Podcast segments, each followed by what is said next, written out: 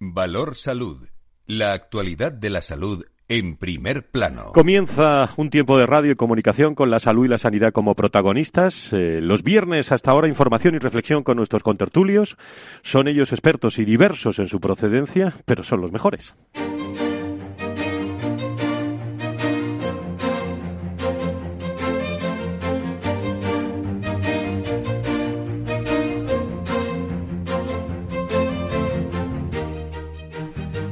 Valor Salud es un espacio de actualidad de la salud con todos sus protagonistas, personas y empresas. Con Francisco García Cabello. ¿Qué tal? ¿Cómo están? Muy buenos días. Bienvenidos a este viernes de salud y sanidad aquí en la radio. La situación del coronavirus mejora pero prudencia y prudencia, y también desde el Ministerio nos lo recuerda.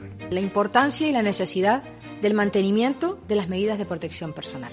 Creo que es muy importante que sigamos manteniéndolas y que imágenes como las que vimos el pasado fin de semana no se vuelvan a reproducir. Las vacunas eh, actualmente disponibles y aprobadas son hasta el momento eficaces contra todas las variantes del virus. Eh, lo ha dicho eh, esta semana la Organización Mundial de la Salud, que pidió, sin embargo, continuar actuando, como acaban de escuchar por parte de la ministra, con prudencia ante el COVID-19. Si bien la situación sanitaria mejora en Europa, el COVID-19 eh, no permite aún reanudar de manera segura los eh, viajes eh, internacionales. Las muertes comunicadas en las últimas horas descienden a 33, la mitad, por ejemplo, que el miércoles pasado, la mitad de la semana. Supone la cifra, les doy una referencia más baja que notifica Sanidad eh, para un solo día desde el verano pasado. ¿Se acuerdan? Para encontrar otra jornada con menos defunciones hay que remontarse al 28 de, de, agosto pasados, unas comunidades autónomas que han notificado en las últimas horas 5.733 nuevos casos, 2.816 de ellos diagnosticados en las últimas 24 horas, cifras que son ligeramente superiores a las del mismo día de la semana pasada, cuando se notificaron 5.701 eh, casos. La ocupación hospitalaria baja un día más hasta el 4,75. Las comunidades eh, con una situación más en la UCI son Madrid, País Vasco, Aragón, Cataluña y La Rioja a esta hora de, de la mañana y la situación de la incidencia acumulada los datos de todos los viernes, bueno, de todos los días, en las últimas 14 días por 100.000 habitantes se sitúa en 139.000 casos frente a los 144,56 de, de hace unas horas en el informe habitual de, de todos los eh, finales de tarde de jueves eh, que incorpora el Ministerio de, de Salud. España ha superado ya los 16 millones de vacunados con al menos una dosis contra el coronavirus, el 33,8% de la población después de que las últimas 24 horas se hayan pinchado a 529.130 sueros, según datos del propio Ministerio de Trabajo, el Ministerio de, de Ministerio de Sanidad, perdón, un ministerio que ha puesto en manos del Comité de Bioética, como saben, de España, una decisión clave para que un millón y medio aproximadamente de trabajadores esenciales menores de 60 años que recibieron la primera dosis de AstraZeneca puedan completar su pauta eh, vacunal frente al coronavirus. Será una segunda dosis de Pfizer, como acordó el martes la Comisión de Salud Pública. De eso se está hablando hoy en España. Y, y otra vez con las de AstraZeneca, si así lo solicita el propio ciudadano, y firma un consentimiento informado. El comité previsiblemente tomará una decisión a lo largo de esta mañana, que se reúne también, por cierto, la Comunidad de Madrid a las diez eh, y media de la mañana y algunas otras comunidades autónomas para chequear una situación que va a mejor en un momento en el que la sanidad privada se ha reunido esta semana con la propia ministra Darías, nos lo va a contar su presidente Carlos Rus en unos instantes, eh, fruto de esas primeras reuniones que, bueno, son primeros pasos, ¿eh? Digo primeros pasos públicos dentro del gran trabajo que se está haciendo entre esa colaboración pública y privada que se tiene que ver, por ejemplo, esos resultados en el apoyo en vacunación que están teniendo eh, pues esa sanidad privada, por ejemplo, en la Comunidad de Madrid. El, eh, un dato que, que, vamos a aportarle a todos ustedes en unos instantes, en un día en el que tenemos que lanzar también por parte del, eh, del Ministerio eh, no solo prudencia, sino que, que nos espera un verano especialmente duro, duro en cuanto a prevención, pero un optimismo realmente interesante como el que Simón nos aporta desde el propio Ministerio. La importancia y la necesidad. No podemos descartar que se vaya a observar un incremento de casos en estos próximos días asociado a estas concentraciones que hemos estado viendo tanto el fin de semana pasado como este. Si bien, repito, cada día que pasa y cada vez que vamos vacunando a más población, menor probabilidad hay de que estos posibles incrementos de casos tengan un impacto grande sobre el sistema. Pues enseguida tenemos a la sanidad privada, al presidente de la patronal de la sanidad privada, con nosotros para contarnos esa reunión con la ministra. Hay a las 12 y 17.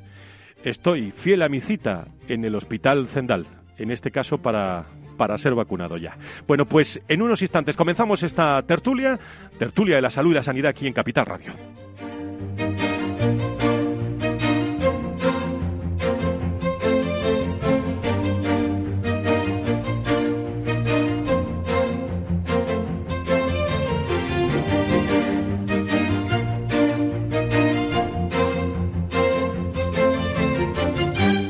Valor Salud desde la actualidad. La salud al alza. 10 y 11, 9 y 11 de la mañana ha sido una semana.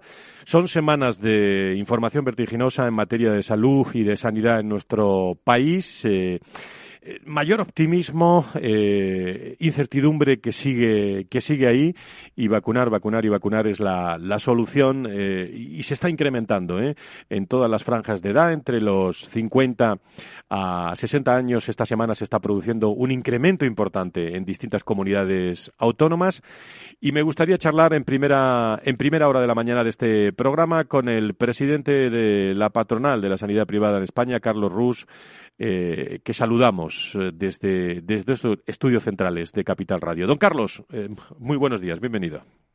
¿Qué tal? Buenos días, Fran. Buenos días a todos. Bueno, pues, ¿qué le contó la, la ministra esta, esta semana a la patronal de la sanidad y a la comisión de, de sanidad de la COE? Para nosotros mm, fue un paso importante, Fran. Yo creo que, en primer lugar, por poder mantener esa reunión. Habíamos mantenido una relación muy fluida con el ministro anterior, con el ministro Illa, y todavía pues teníamos esta, eh, estos deberes pendientes, ¿no? establecer de nuevo esta relación con, la, con el Ministerio. ¿no? Yo creo que el papel que ha jugado la privada merece, merece eh, este trato y que se establezca este tipo de relación que es necesario que sea fluida. Eh, tenemos muchas preocupaciones. El COVID, por supuesto, ahora mismo es una que ocupa gran parte de nuestro tiempo, pero hay otras muchas cuestiones que son, que son importantes.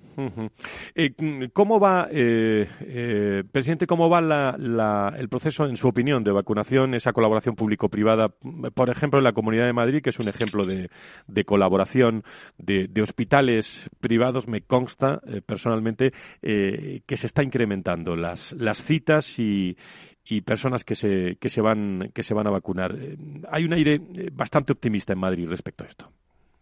Bueno, eh, yo creo que nosotros hemos tendido la mano a nivel nacional y llevamos haciéndolo desde, desde el principio de la pandemia y el tema de vacunación desde enero. nuestra mano sigue tendida, pero yo creo que ya la pelota está en su tejado. Ahí nosotros tenemos dos buenas experiencias. Una es en Canarias, donde de forma gratuita, absolutamente gratuita, hemos vacunado Sí. Eh, en unas Canarias, donde de forma totalmente gratuita hemos vacunado a 27.000 personas. Eh, nos hemos centrado en aquellos colectivos que se nos han encomendado por parte de la consejería, que han sido fundamentalmente pues, farmacéuticos, fisioterapeutas, bueno, colectivos de ámbito sanitario específicos. Y otro, como sabes, es Madrid, donde también se ha establecido un protocolo donde va a haber una participación activa. Yo creo que es una llamada a la responsabilidad a la que se hace con estos ejemplos y al final eh, hasta ahora no tenía mucho sentido quizás nuestra participación porque el volumen de vacunas era poco, pero ahora que empieza a ser más, pues no contar con la privada es simplemente alargar el tiempo de vacunación y el tiempo para llegar a ese 70-75%, que es la esperanza que todos tenemos, ¿no? O la, luz al final del túnel, por eso esperamos. Vamos a hablar con pacientes hoy para hablar de esa estrategia de, de vacunación. El ofrecimiento de la sanidad privada para incorporarse a la estrategia de vacunación, ¿cómo reaccionó la ministra, Carlos? Bueno, nosotros con la ministra hablamos de la necesidad de establecer esa relación fluida, que ya lo da por hecho y que esperamos que sea así de ahora en adelante. Y hablamos también de las situaciones que tenemos complicadas por COVID. ¿no? Primero, eh, el, hecho de que se están incrementando las listas de espera y nosotros ahí seguimos siendo ese recurso que lo ha sido durante el COVID, ese recurso eh, ese aliado flexible, ese recurso estratégico y se debe de contar con nosotros para que eh, no, tengamos una segunda pandemia, ¿no? que es la de casos no atendidos o enfermedades que empeoren. ¿no? En tema de, vacunación y en tema de compensaciones también, que todavía muchas comunidades autónomas que no han llegado a, acuerdos con la privada por aquella fase de, confinamiento que tuvimos en los meses de marzo, abril y mayo del año pasado. Y la ministra ahí, pues la verdad, Frank, es que tira, tira un poco balones fuera, ¿no? En el sentido de que eh, pues, dice que esto es responsabilidad de las comunidades autónomas y que deben de ser ellas las que cuenten. Y esto es así. Lo que ocurre es que también hay un canal más directo y estrecho que nunca a través de los interterritoriales que se están realizando pues al menos una vez a la semana. ¿no? Yo creo que hay una gran capacidad de influencia del Ministerio de Sanidad que no sé si coincidiréis conmigo, pero ha sido un ministerio que siempre se ha dicho, oye, si la competencia está transferida, ¿cuál es el papel del ministerio? Pues yo creo que esta pandemia ha marcado un papel del ministerio y tiene esa capacidad de influencia y, en la medida de lo posible debe de ayudarnos a que se solucione. Seguimos pidiendo algo muy, muy antiguo, Frank, y es que los políticos de la sanidad lo sean de la pública y de la privada. Creo que tenemos en línea al presidente del Colegio de Médicos de, de Sevilla, Alfonso Carmona. Doctor Carmona, muy buenos días, bienvenido. Hola, hola, buenos días, que estamos de viaje y acabo de llegar. No, no, no se preocupe, estamos en, eh, en, línea. Bueno, está Carlos Ruz también, el presidente de la patronal. Enseguida conectamos con Luis de Aro. Mm, eh, pero eh, estábamos hablando de, del incremento de la, de la vacunación y de esa colaboración público-privada que se ha manifestado, doctor Carmona, esta semana con esa conversación de de la comisión de, de, la COE de Sanidad con la ministra y el que estaba el propio presidente de, que estás con nosotros hoy, Carlos Rus.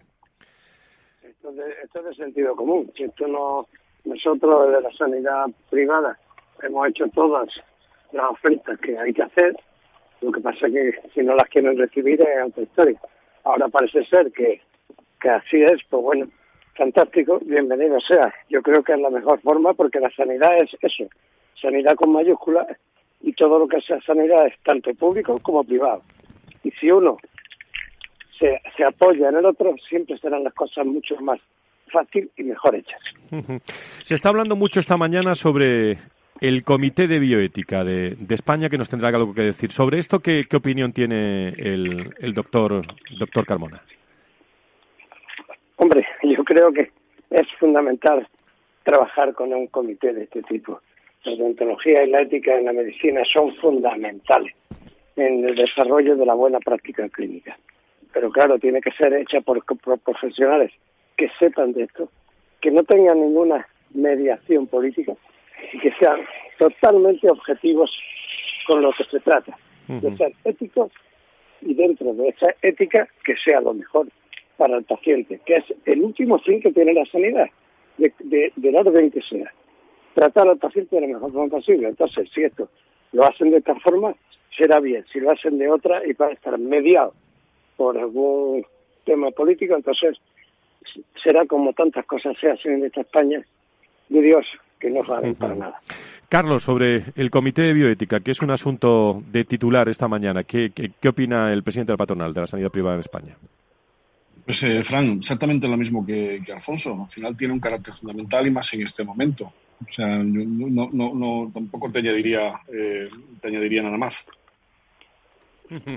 Eh, sobre el proceso de vacunación, eh, Alfonso Carmona, doctor, estamos viendo que se está que se está incrementando. No obstante, hay quejas también de pacientes sobre el proceso de, de vacunación, pero lo que es evidente es que todos los médicos están a una, pero sigue habiendo evidentemente esas listas de espera que no tienen que ver con el COVID que, que, van, eh, que van poco a poco eh, integrándose, ¿no? Eh, yo creo que a otra velocidad.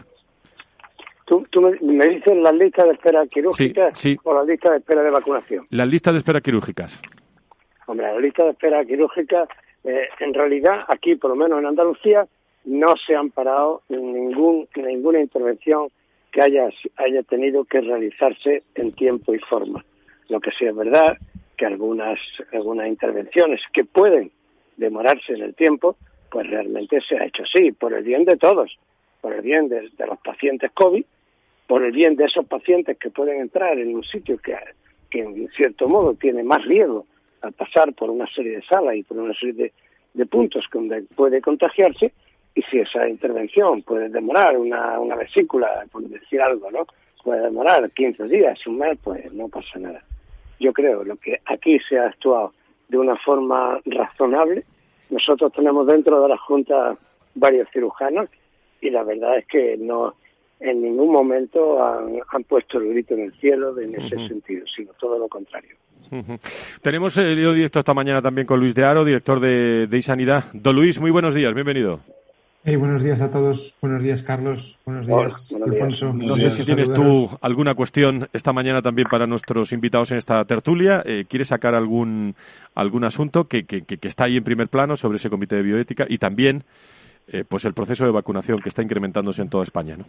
Bueno, sobre el proceso de bioética, sobre, el tema del comité de bioética, lo que es evidente es que, bueno, eh, todo convierte la decisión en un, un poco jaleo porque se le pide al paciente que tome una decisión en la que no tiene ni formación, ni información, ni suficiente conocimiento. ¿no?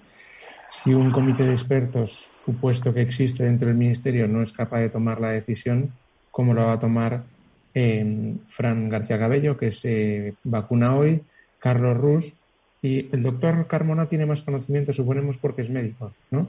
Pero, pero es verdad que, trasladar la, la, decisión al, al, paciente, bueno, que probablemente eh, es, un, es un problema, ¿no?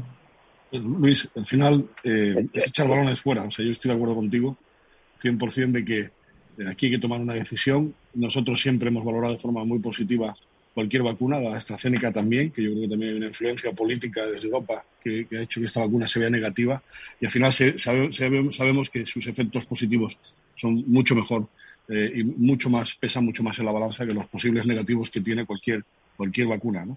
Y, al final trasladar este, esta, este, esta decisión al, al, al, paciente lo único que va a generar son ineficiencias, porque va a haber vacunas que se van a desaprovechar eh, y, yo creo que también tiene poco, poco sentido. ¿no? Tiene que haber una decisión firme y, razonada. ¿no?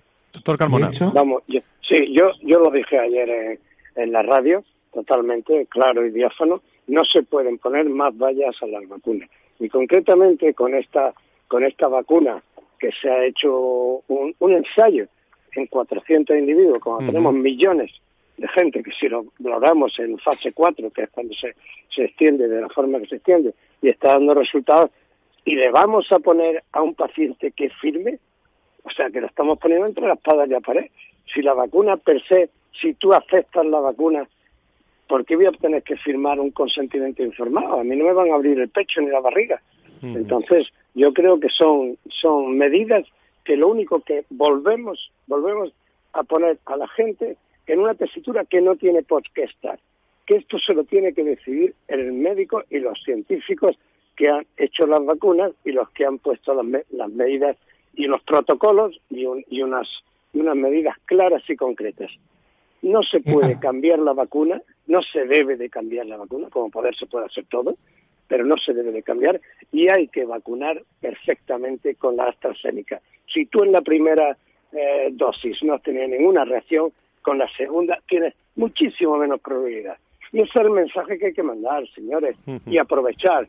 Y ahora, ¿qué interés? Tampoco ya es que no tiene ni interés en esta discusión cuando estamos viendo que va a haber vacunas para todos, para todos va a haber vacunas. Adiós, gracias. De aquí al final, de aquí al final de julio estamos una gran mayoría, más del 80%. Si va a haber vacunas que las van a vender como hacen en Estados Unidos en los drugstores, Aquí lo venderán en los chiringuitos. eh, Luis. quería, quería preguntarle una cosa, Alfonso, porque tú, acostumbrado a trabajar con consentimientos informados, que decir, ¿cuánto tiempo le vas a dar al paciente para que se lea y apruebe un consentimiento informado? ¿Y por qué para esto sí y, por ejemplo, para el de la varicela no me das un consentimiento informado? Correcto, correcto, correcto. Esto se intentó en su día y se desechó por, por, porque era, era ineficaz. Era ineficaz y lo único que era es poner trabas y darle, darles eh, culto a los, a los contravacunas, ¿me entiendes? Los antivacunas. Yo creo que eso se ya se probó en su, en su día, ¿eh? Y eso se desechó porque no es, no esto lleva, eso va implícito en el mismo ámbito. Yo vengo aquí a que me vacune usted de la varicela. Aquí tiene el brazo. Si es el caso del niño, aquí tiene el muslo. Y ya está. Y, y, eso es así. Ahora, si tú lo pones a firmar, lo tienes que leer. ¿Cuánta gente estaría sin vacunar hoy en día? Ya me dirás. Bueno, pues, ¿saben qué les digo? Que yo les contaré la experiencia. Me acaban de mandar eh, esta mañana temprano un comunicado de la, de la, lo digo públicamente, de la, de la consejería. A las 12 y 20 estoy como un clavo en el hospital central, ¿eh? Mm, en esa primera dosis. Vamos a ver. Pon el brazo. Bueno, pon, el brazo y como y, y, y, ya les contaré, ya les contaré el viernes que viene. Doctor Carmona, eh, Luis de Aro, Carlos Rus, a los tres, muchísimas gracias por estar con nosotros. Un abrazo. Un abrazo a todos. Un buen fin de semana. Gracias, igualmente.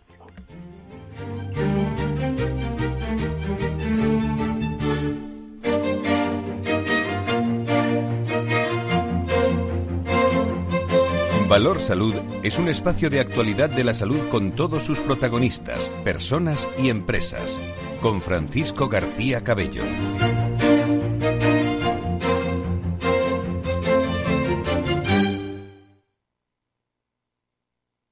Si tu lado emocional dice, invierte en ciberseguridad, sabes que es un sector en crecimiento. Y tu lado racional dice, no tienes tiempo de crear una cartera desde cero y si te la gestionan otros, eh, te cobrarán mucho en comisiones. En Renta 4 Banco te lo ponemos fácil. Con el nuevo servicio de gestión óptima, contrata nuestras carteras temáticas 100% online, con una comisión de gestión de solo 0,25%. Entra en r4.com o en cualquiera de nuestras oficinas y descubre todas nuestras carteras. Tu lado emocional y racional por fin se unen. Renta 4 Banco, tu banco especialista en inversión. Capital Radio existe para ayudar a las personas a formarse y conocer la verdad de la economía. Los valores que Capital Radio defiende son la verdad, la libertad y la responsabilidad. Capital Radio es una empresa independiente que no se identifica con ideologías políticas. Capital Radio está aquí para ayudar a las empresas a comunicar cómo crean valor. Capital Radio apuesta por empresas sostenibles, transparentes y comprometidas con la sociedad. ¿Y tú también quieres trabajar por un mundo mejor? Aquí tienes tu sintonía. Capital Radio, con la gente que aporta y no se aparta.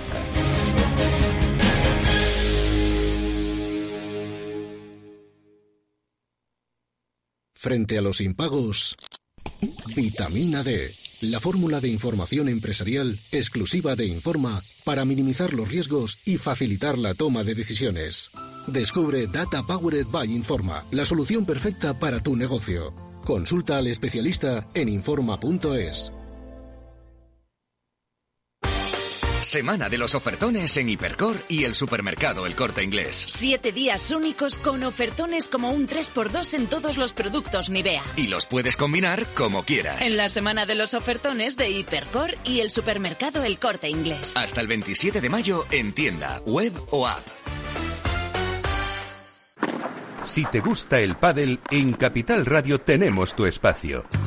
Todos los martes a las 22 horas saltamos a la pista para contarte la actualidad del World Paddle Tour, los torneos amateur, las novedades de las marcas y toda la actualidad relacionada con el segundo deporte más practicado de España. Esto es Paddle, los martes a las 10 de la noche en Capital Radio.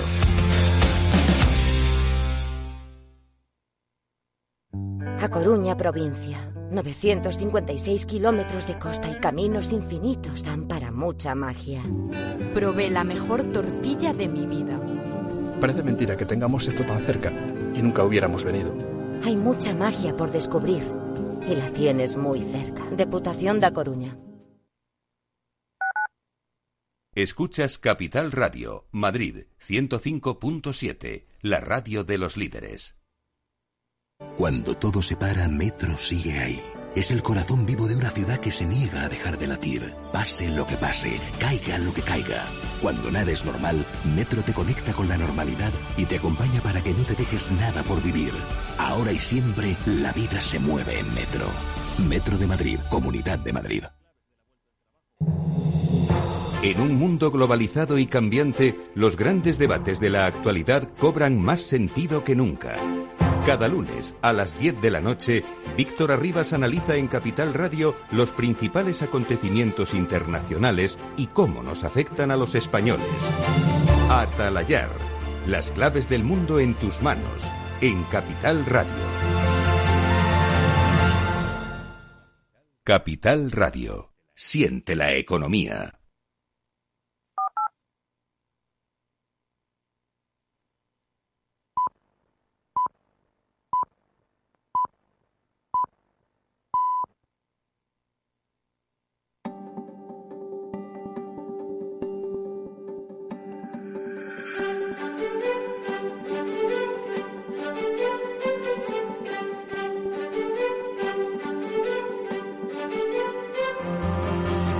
Valor Salud es un espacio de actualidad de la salud con todos sus protagonistas, personas y empresas. Con Francisco García Cabello. Estamos en directo, diez y media, nueve y media en las Islas Canarias, con agradecimiento a las personas que cada vez más nos siguen aquí en esta tertulia diferente de la salud y la sanidad. Donde decimos siempre que la industria, los profesionales, eh, todo lo que concierne a la economía de la salud, pero especialmente los pacientes son protagonistas. Creo que tenemos en línea a esta hora de la mañana al presidente del Foro Español de Pacientes, Andoni Lorenzo. Don Andoni, encantado de saludarle. Muy buenos días. Hola, buenos días. Bueno, pues, eh, ¿le han vacunado ya, don Andoni?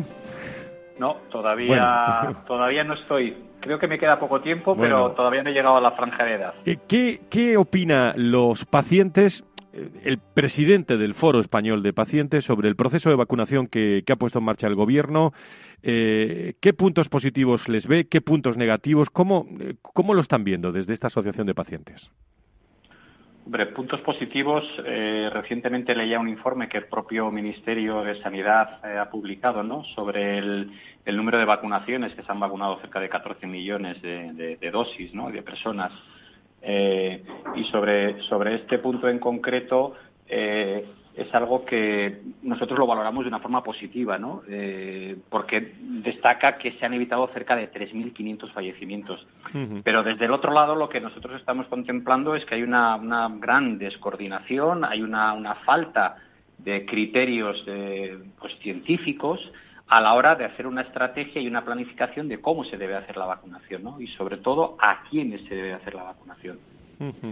Eh, se está hablando esta mañana, eh, las últimas horas también, que el Ministerio de Sanidad ha puesto en manos del Comité de Bioética de España pues una decisión clave para casi un millón y medio ¿eh? de trabajadores esenciales eh, que recibieron la primera dosis de AstraZeneca y que pueden completar su pauta vacunal frente al coronavirus. Será una, una segunda dosis de Pfizer, como acordó el martes la Comisión de Salud Pública, u otra vez con la de AstraZeneca, si así lo solicita el ciudadano. Eh, hemos hablado en la tertulia con el presidente de la patronal, con periodistas, con médicos.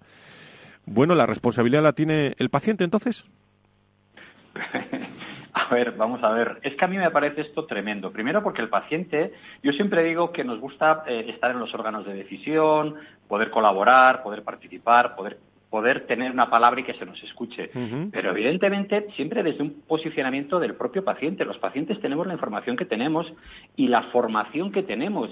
Y en este sentido, pues habrá pacientes que igual estén debidamente informados y tengan el conocimiento suficiente para bajo su bajo ese conocimiento puedan decidir, pero la gran mayoría de los pacientes desconocemos si debemos que ir a una AstraZeneca o tenemos que ir a una Pfizer. Yo creo que esto es una responsabilidad del propio Ministerio de Sanidad el que debe decirnos cuál es la vacuna que nos tiene que aconsejar. Hay dictámenes de la Agencia Española del Medicamento y de la propia agencia americana que lo que está diciendo es aquellos pacientes o aquellas personas que se hayan vacunado con la primera dosis de AstraZeneca lo pueden hacer perfectamente con la segunda dosis de AstraZeneca. Y ese es el criterio científico que todos están planteando. Pero lo paradójico de esto es que aparentemente pues no se sabe muy bien por qué eh, nos están pasando, como se suele decir, la patata caliente a los propios pacientes y claro, ¿qué vamos a decidir? Pues no lo sé. Eh, yo creo que nos deja en una situación muy comprometida, ¿no? Y, mucha gente no va a saber qué decidir. sospecho que será pues lo que tengan a mano y, ya está, ¿no? Andoni, como presidente del, del, Foro Español de Pacientes, hemos hablado aquí y lo venimos hablando durante desde que surgió el COVID eh, y tenemos eh, personas que lo están diciendo en primer plano, cualificadas. Eh, las listas de espera, lo he hablado con el doctor Carmona esta mañana, quirúrgicas independientemente del COVID. Esto es una situación también que continúa preocupante en nuestro país. ¿Cuál es, cuál es la situación? Bueno, pues que evidentemente, ya lo decimos eh, o llevamos diciéndolo en varias intervenciones y, bueno, cuando tenemos ocasión, ya veníamos arrastrando unas listas de espera que, pues eran pues un tanto preocupantes y el COVID lo que ha hecho es reventarlo todo, absolutamente todo, ¿no? Entonces, pues bueno, las listas de espera se han disparado y ya no solo las listas de espera de intervención, se están disparando las listas de espera de poder acudir a tu, a tu médico, a tu especialista, ¿no? Creo que una vez que resolvamos el tema de la, de la vacunación, uno de los grandes retos que tendremos que plantear a la Administración es todo el tema de los procedimientos que se están siguiendo a la hora de acudir a tu médico o a tu especialista, ¿no? Porque sabemos que los eh, profesionales de la sanidad están trabajando muy por encima de sus posibilidades pero también sabemos que los pacientes están teniendo enormes dificultades pues, para poder acudir a tu médico, a tu enfermera o a tu revisión periódica en, tu hospital. ¿no? Y esto es un tema puramente administrativo que de alguna forma habrá que abordar. ¿Qué, le preocupa más, para ir finalizando, qué le preocupa más al presidente del Foro Español de Pacientes en estos momentos de la situación de la sanidad? Ahora mismo la mayor preocupación eh, frustración, cabreo, no, sé, no sabía cómo explicarlo, ¿no? Es precisamente la última revisión que se ha hecho del calendario sobre la vacunación, creo que ha sido la séptima, ¿no? En la que una vez más los pacientes crónicos de alto riesgo, quiero resaltar, pacientes crónicos de alto riesgo se quedan fuera de este, de este calendario de vacunación, ¿no? Se han incorporado a personas que tienen falta de arraigo social, eh, a personas que trabajan mucho tiempo fuera de sus domicilios pero una vez más, las personas que, con, una patología crónica de alto riesgo, pues siguen estando al margen. El único criterio que se establece es el de la edad. Eh, y entonces, claro, el planteamiento que nosotros nos hacemos es estas personas con una diabetes compleja, con una EPOC muy complicada, con una fibrosis quística mala, esos pacientes de 30, 35 años, 20, 40 años, ¿cuándo se les va a vacunar? nos parece tremendo que cuando se está haciendo en Europa esto, cuando todas las evidencias científicas hablan del alto riesgo que tienen estos pacientes, pues que se nos mantenga completamente al margen, ¿no? Y me parece una tremenda irresponsabilidad y es algo que continuamente estamos trasladando. No entendemos, y así se lo hemos trasladado al Ministerio de Sanidad, por qué se sigue esta estrategia. Eh, no entendemos por qué se deja al margen a este grupo de pacientes y bueno, pues, eh, pues estamos ahí a la espera, ¿no? A ver si conseguimos de una vez tener una reunión y poder solucionar este problema, porque son muchas las personas que todavía a fecha de hoy siguen encerradas en sus casas con mucho miedo. Desde luego, eh, hablamos en general muchas veces, pero si tenemos que particularizar casos y tal, hay muchas personas también con, con una secuela del, del, coronavirus importante y a los cuales mandamos un abrazo desde aquí eh, a todos, de todos los rincones de, España y del, y del mundo que nos pueden estar escuchando. Presidente del Foro Español de Pacientes, Antonio Lorenzo, como siempre, ha sido un placer hablar con, con usted esta mañana. Gracias.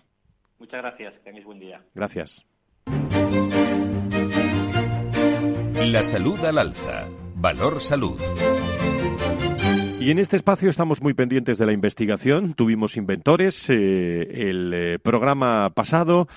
El viernes hablaremos eh, la semana eh, que viene también con directivos del mundo de la, de la salud y, queremos tocar hoy el mundo de, del, seguro de, salud con eh, Coventia, que es una insulte de seguros de vida con capital 100% español, afincada en Murcia.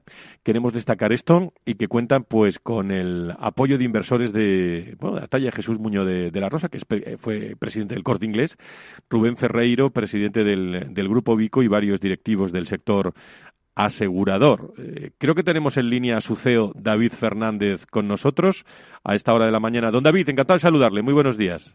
Hola, buenos días. Encantado de saludarle. Muchísimas gracias. Bueno, hablamos con usted con, la novedad de una compañía de seguros que se preocupa también de los temas de salud. En, en esta situación de crisis sanitaria actual, eh, en la que las personas también piensan más en su salud, pero casi cobran mucha relevancia, ¿no? Los seguros de, vida en este caso. ¿Cómo lo estáis trabajando vosotros, eh, David?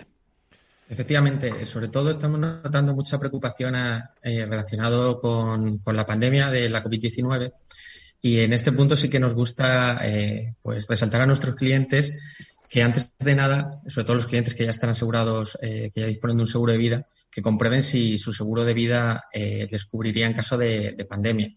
Eh, realmente comprobarlo es bastante sencillo. Puedes eh, preguntar a tu mediador o comprobarlo directamente en la póliza. hay un apartado siempre que, que se indican las exclusiones y ahí aparecería si están excluidos los siniestros por pandemia. O sea, nosotros eh, intentamos asesorar a nuestros clientes para que no solo intenten pagar el, el mejor precio, porque le garantizamos mejorar el precio de su seguro de vida del banco un 30%, sino también que, que, el, que el, seguro que dispongan pues estén en todos los momentos que, que, lo necesiten. O sea, nosotros cuando estábamos diseñando el producto teníamos claro que una exclusión por pandemia pues no se podía, no se podía aceptar, porque ¿cuándo lo vas a necesitar más un seguro que, que en una pandemia sea la de la COVID o pandemias que nunca sabes eh, cuándo van a venir? Entonces, eh, aconsejamos que, que, lo miren con detalle, sobre todo su póliza. Sabemos que no es algo divertido, hmm. pero creemos que es algo necesario. Eh, mm, yo pregunto lo que lo que veo en, en, en, vuestro condicionado, pero no no no hacéis cuestionario de salud, ¿no? ¿Cómo es exactamente esto?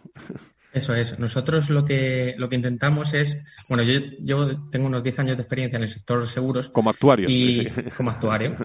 Y, y, y la verdad que queríamos cambiar las cosas. Y queríamos cambiar las cosas replantearlas, construirlas de cero. Las cosas que durante estos, bueno, 12 años ya, que han ido diciendo no se puede, no se puede cambiar, esto es siempre así, las hemos planteado de cero. Y entonces nosotros lo que hemos, lo que hemos visto es que el seguro de vida no, no trata de manera justa al cliente porque le ofrece un precio mucho más elevado del, del que debería y no es algo que digo yo, sino pues varios estudios, incluido el de el estudio de Inés y Global Actuarial, pues indica que, que el precio que, que, se le paga al banco por el seguro de vida llega a ser hasta un 79% mayor que el que se le paga a una aseguradora normal. Entonces nosotros lo que intentamos es dirigirnos a esos clientes que ya tienen un seguro de vida, que hay unas 16 millones de pólizas de vida riesgo individual, que es como se denominan técnicamente, y a esos clientes decirles al 100% que tenemos un mejor precio para él. Y como lo que tú, lo que tú decías antes, Frank, como bien dices, no hacemos cuestionario de salud. ¿Y por qué no hacemos cuestionario de salud? Porque nos fiamos del que hizo en su día. Nosotros, como solo, solo nos dirigimos a las personas que ya tienen un seguro de vida, le decimos, si usted viene de un banco, tendrá un 30% de descuento y ventajas adicionales como estar cubierto frente a la COVID. Y si viene de una aseguradora, tendrá un 15% de descuento. Hay, hay actualidad en todo este tema. Eh, precisamente esta mañana también eh, conocíamos, bueno, las últimas horas, ha estado con nosotros, en ¿eh? Alfonso Carmona, por ejemplo, en, regiones como, como Andalucía eh, y el Colegio de Médicos de Sevilla, informaba también esto, esta semana de que ha invitado a las principales compañías aseguradoras a una mesa de trabajo con objeto de plantear también soluciones viables a la actual situación de, de del COVID, de, de, la medicina, de la pública, de la, de la privada. Eh, yo creo que eh, habéis notado eh, un incremento de, esa preocupación de los clientes por, el, por sus seguros en esta situación de COVID-19. David. Sí, o sea, efectivamente yo creo lo hemos notado con dos vertientes. la vertiente económica, pues al final todos los sectores están afectados por, por la crisis económica derivada de la COVID-19. Y lo que estamos encontrando es que hay clientes que están reduciendo gastos allí donde, donde pueden y uno de los, de los gastos, aunque no sea de los primeros que se reducen, es el seguro de vida. Entonces nosotros sí que consideramos que el seguro de vida es totalmente necesario para, para mantener protegido a sus familias y no solo eso, sino también frente a una incapacidad que le pueda ocurrir al propio, al propio asegurado. Entonces lo que siempre les decimos es por, mire, que mire el mercado, que consulte el mercado, que consulte pues al final Insurtech como coventiaconv.es, que lo tenemos en la web, o que nos llame al 91 999-3131, porque nosotros siempre tendremos un mejor precio para él e intentaremos tratarle de la manera más, honesta posible. No haremos cuestionario de salud, que eso implica que no, no se le podrán aplicar nunca preexistencias. Incluiremos otras ventajas que son de sentido común, Fran. O sea, al final yo veo en el sector que si quieres pagar mes a mes, aplican un recargo de fraccionamiento por la financiación, pero lógicamente con los tipos de interés en negativo, con un Uribor a menos 0,5, no tiene mucho sentido que yo al cliente le aplique un 3, un 4% de recargo por financiación por esos tipos de interés. Es un poco todo, todo el seguro, todo nuestro seguro va, va encaminado a, a solucionar esas cosas que no tenían sentido común y poner un poco de orden hmm. en el seguro de vida. Por cierto, que veo también en los estatutos que, que donáis al menos del 5% ¿no? de, los, de los beneficios ¿no? a, iniciativas solidarias. Eso era una cosa que yo tenía bastante clara cuando empecé a reunirme con los inversores, que quería devolver algo a la sociedad de todo lo que me ha dado. La verdad que, que no solo con trabajo, sino también con el apoyo de la sociedad, pues he podido eh, alcanzar varios puestos directivos en aseguradoras, ahora he tenido la capacidad de emprender y yo creo que eso no es gracias solo al esfuerzo individual, sino gracias a la sociedad en su conjunto. Entonces, lo que nosotros queremos es que nuestros asegurados participen en ello. Entonces, por estatutos, el 5% del beneficio irá donado a iniciativas solidarias, pero esas iniciativas solidarias queremos que las elija el, cliente para que se siente partícipe de ellas, puesto que al final es el cliente el que origina ese beneficio. Pues, eh, querido David Fernández Carbón, el CEO de Coventia, eh, queréis revolucionar pues todo este mercado de, seguros. Tiene que ver mucho con salud y también lo, dejamos eh, presente aquí en empresas que surgen de la región de Murcia, que mando un abrazo muy fuerte a todos los murcianos a esta hora de la mañana. Muchísimas gracias, David. Gracias, Frank. Gracias, muy buenos días. Valor Salud es un espacio de actualidad de la salud con todos sus protagonistas, personas y empresas. Con Francisco García Cabello. A las 11 menos cuarto de, la mañana, eh, la cifra total de contagios en España está en 3.631.661 desde el inicio de la pandemia, una incidencia acumulada en los últimos 14 días por 100.000 habitantes que se sitúa en 139,89 casos, eh, por ejemplo, frente a los 144 de hace unas horas. Está bajando. Prudencia. Nos piden desde el Ministerio, hemos escuchado también a Simón en las últimas horas, eh, Comité de Bioética, eh, vacunas eficaces según la OMS, la Organización Mundial de la Salud. Hay muchos temas que comentar con Antonio Burgueño y Nacho Nieto, que están en línea ya con nosotros. Querido Nacho, eh, José Ignacio Nieto, experto en políticas sanitarias, es consejero de salud de La Rioja. ¿Cómo estás? Muy buenos días. ¿Tenemos a Nacho? Vale, pues eh, saludamos a Antonio Burgueño. Antonio, ¿estás ahí? Estoy aquí. ¿Cómo estás, Antonio? todos los oyentes. Enseguida se incorpora Nacho, Nacho con nosotros directamente en línea cuando, cuando esté. Eh, bueno, pues vaya jornadas que tenemos de salud y de sanidad, eh, pero sobre todo, eh, no sé si te ha tocado ya, Antonio, o te va, o te va a tocar la, vacunación, pero, pero vacunar, vacunar sigue siendo el eje fundamental, aunque está el, eh, la situación también de no sé cómo ve dentro de 50 años Antonio Burgueño la situación de la salud. Lo digo por lo que dijo ayer el, el, presidente en esa proyección que hizo hace 50 años. La salud del país no lo sé, la mía la veo mal, pero en cuanto a la vacuna, en cuanto a la vacuna soy muy joven y todavía no me ha tocado. Entonces ya espero pacientemente mi turno, Frank. Desde luego, desde luego. Nacho, ¿cómo estás? Buenos días. Hola, buenos días. Qué suerte tienes, Antonio. A mí esta tarde me ponen la segunda dosis. Ya. Yo voy a la primera, yo voy a la primera a las 12 y 20 al Zendal, ¿eh? Así que ahí Eso estamos. Es que, ya habéis llegado todos a una cierta edad, o edad cierta, sin ninguna es duda. Una, es una edad joven. Bueno, ¿cómo veis la actualidad? Eh, ¿Qué opináis de ese comité de, bioética que está haciendo noticia esta, pues esta mañana, Antonio? cada día entiendo menos, Frank. Estoy muy perdido. Cada día me pierden más.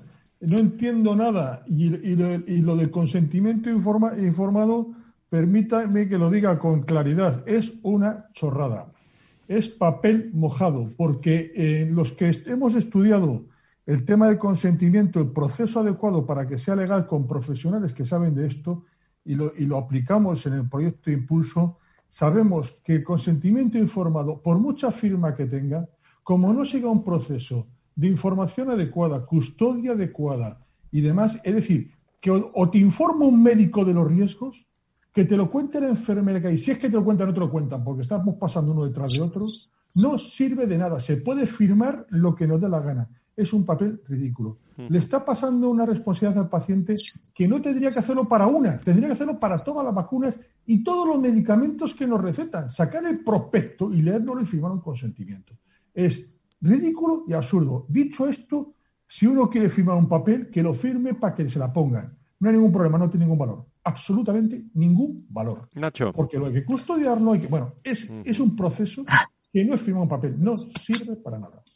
Bueno, yo, yo la verdad, eh, sobre la situación y lo que estamos viviendo, yo diría que me parece eh, apasionante, ¿no? Eh, y me voy a explicar, porque, en fin, si el Comité de Bioética, como parece, mm, ya se había pronunciado sobre, sobre la segunda vacuna, si la, la Agencia Europea de Medicamentos, en fin, todo el mundo eh, se ha pronunciado sobre AstraZeneca, la conveniencia o no, hacer o no hacer, por qué se le sigue dando vueltas y vueltas y por qué estamos poniendo en esa situación a las personas que se tienen que vacunar todavía muchísimas y que podían tener o no una duda con una determinada vacuna que les estamos o se les está convenciendo de, de que mm, eh, van a llevar razón si no quieren, porque con tantas pegas y con tantas dudas y, apostando hacia otra vacuna que seguramente es la mejor del mundo o es igual que todas las demás. se ha hecho esa apuesta, estamos volviendo un poco loco a todo el mundo. Y luego, hombre, yo lo del consentimiento informado no voy a entrar en profundidades como Antonio, pero sí que voy a decir que es una forma de echarle la culpa, es decir, de que eh, asuma toda la responsabilidad de que se le ponga una dosis u otra dosis, una vacuna u otra vacuna a, a cada una persona, al propio paciente, al individuo que se tiene que vacunar. Y eso no parece que sea lo más eh, adecuado mm, ni lo más correcto seguramente en un momento como este y donde eh, si lo que queremos es conseguir que cada vez que cuanto antes haya mayor número de personas eh, vacunadas y hay vacunas disponibles, si las hay, lo que tenemos que hacer es, vacunar. Yo creo que por ahí van a ir las, las cosas eh, eh, cada vez más en unas y otras comunidades y que la sensatez podrá un poquito más que, que, lo que hasta ahora ha podido, aunque en estos temas hemos visto que mucho no. Perdón, Antonio. No, discúlpame tú que te interrumpía. Es que eh, eh, esto me tiene bastante indignado, porque es que, eh, vamos a ver, el, estamos rompiendo una lógica en la farmacoterapia muy estudiada, muy trabajada, con buenos profesionales que lo hacen para medicamentos de alta complejidad. dice la vacuna, sí, medicamentos car y otra serie de medicamentos se sigue exactamente el mismo proceso. Y el mismo proceso es que hay una autoridad que, que dice un posicionamiento terapéutico y dice para qué se utiliza, cuándo y cómo y para quién. Punto. A partir de ahí, que vengamos a debatir que no, que es que lo decida el paciente. Oiga, mire, yo puedo decidir ponerme la vacuna gripe, no. Puedo decidir vacunarme, no. Pero un consentimiento informado es ridículo. Primero, porque no me informan. ¿Y por qué no, no vale para nada. ¿Por qué no se ha pedido para todos los demás que se han vacunado y para, no, pero las vacunas? Y, para, y para el nolotil que te receta el, médico también te lo tenías que firmar. Porque como te hago con el nolotil, que puede ocurrir. Sí, sí, eso decía Luis de Aro esta mañana en la, en la tertulia. Estamos eh, llegando al absurdo. hay, hay comunidades como la Comunidad de Madrid, nos decía el presidente y lo, de la Sanidad Privada de España, Carlos Ruiz, esta mañana, y lo hablábamos también la, semana pasada, que se está produciendo esa colaboración público-privada en hospitales eh, privados para incrementar la, la, vacunación. Hablaba él con, con la ministra esta, esta semana, ha hablado la Comisión de Sanidad de la, de la CEO y con el equipo de la ministra. Bueno, primeros pasos, buena voluntad, pero no sé si llegaremos eh, a ver antes del verano eh, eh, esa colaboración pública-privada. ¿Cómo, ¿Cómo lo veis? Lo digo por los objetivos que tiene el presidente del gobierno. Es que es, tocado ese punto, yo no sé qué pasará con la colaboración público-privada. Sé lo que, lo que debería pasar para seguir adelante, pero desde luego es que las cosas que se nos están diciendo y se están contando cada día y las posturas que se adoptan en muchísimas materias, pero para no irnos más lejos en esta es absolutamente de, preocupar. Es de preocupar y al final de no, de no fiarnos. Eh, se está, aparte de que la tienen, pero se está asumiendo y se está siendo mucho más serio y responsable desde las comunidades autónomas en el tema de las vacunas que del ministerio que, mm, bueno, sí, se encarga de comprar y distribuye, pero luego no está haciendo más que revolver en este en este asunto y en este escenario que tenemos, donde eh, es que cuando es que el, y, lo seguimos leyendo, ¿no? Que el presidente del gobierno de España ha dicho que va a tener no sé cuánto inmunizado para el día.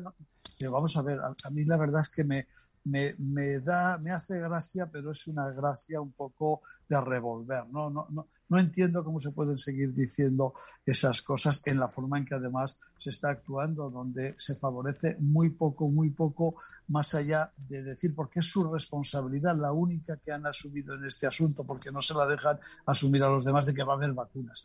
Todo lo demás es para es para temblar, ¿no? Incluso las actualizaciones y las modificaciones de la estrategia que van en función de todo esto que estamos también hablando ahora, de si una vacuna, si la otra, para qué edad, para qué no edad, si ponga usted vacunas, siga los, los prospectos de la vacuna que dicen a quién hay que ponérsela, déjele a los profesionales que la tienen que poner a actuar y sigamos adelante con ligereza, con, con absoluta rapidez, ligereza en el sentido de, de prisa, de rapidez, que es lo que hace falta con las vacunas y no entretener más a nadie para que pueda ser vacunado. Muy bien, pues eh, Antonio, ¿querías decir algo?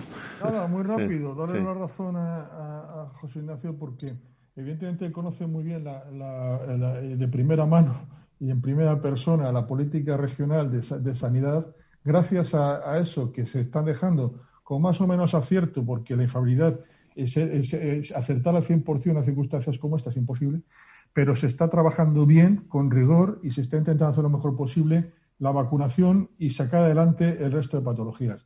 Es una circunstancia muy complicada y, evidentemente, sobra decir que cuanto más recursos se utilicen para todo ese conjunto de cosas y bien ordenado, mucho mejor.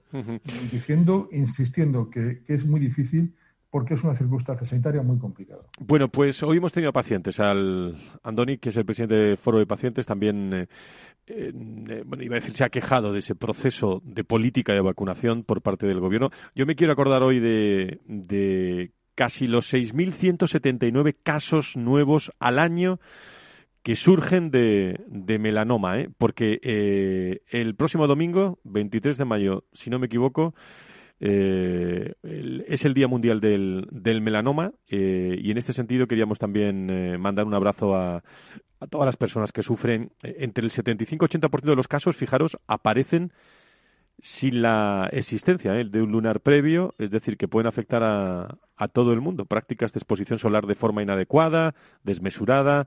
Hay que tener, iluminarse con el sol, pero tener mucho cuidado.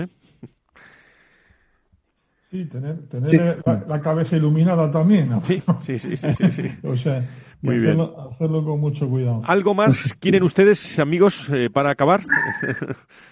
sí, eh, y ya le dejo a José Ignacio, un segundo. La estrategia de la estrategia de vacunación. Entiendo que es muy complicado porque priorizar es muy difícil, pero me llama la atención que, por ejemplo, todos los pacientes obesos, que ahora mismo la SUCI está ocupada por pacientes que mantienen una característica casi común, que es la obesidad, eh, no se hayan priorizado. Me llama la atención.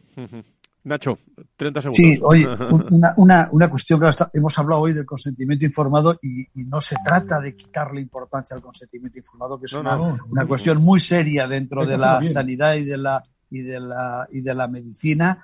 Eh, sino de, de, mostrar la extrañeza de que ahora, en este caso, con las vacunas, con estas vacunas del COVID, se exija en este único caso el consentimiento informado y para todo lo demás no no tiene, no tiene mucho sentido. Por eso era que, que parece que se le echa la culpa al que lo firme. Sí, sí. Hoy vamos a tener noticias. Me alegro de matiz, perdón, porque efectivamente que no quede como que no tiene importancia. Tiene mucha importancia, pero es que lo que no, tiene, lo que no vale es hacerlo mal. pues eh, el la comité, información en esta materia siempre es muy importante. El Comité de Bioética, que va a ser noticia también esta mañana. Les pongo una de seguridad social. Esa hierba tan verde se ve como un manto lejano no puede escapar. Bueno, Nacho, eh, tonos musicales para el fin de semana. Que, que vaya muy bien todo. Eh, va a ser un fin de semana bueno, ¿eh? En donde tú vives. Muchas gracias. Muy bien, sí, sí. Vamos a tiempo bueno. Por eso hay que tener mucho cuidado con el sol. Por lo pues que decíamos antes. Sí. Pues un abrazo muy fuerte. Antonio, gracias por estar con nosotros. Un abrazo. Hasta, el, hasta, el viernes. Adiós, adiós. Gracias a todo el equipo de asesores también de este programa, de producción, del equipo técnico. Gracias y el viernes más a Luis Sanidad, aquí en Capital Radio, a las 10 el viernes. Adiós, buena semana. Vuela alto, 10.000 metros de altitud. Desde tierra lo saludan con la mano. Se va alejando, no sé dónde va Valor Salud. La actualidad de la salud en primer plano todas las semanas con sus personas y empresas. En Capital Radio, con Francisco García Cabello.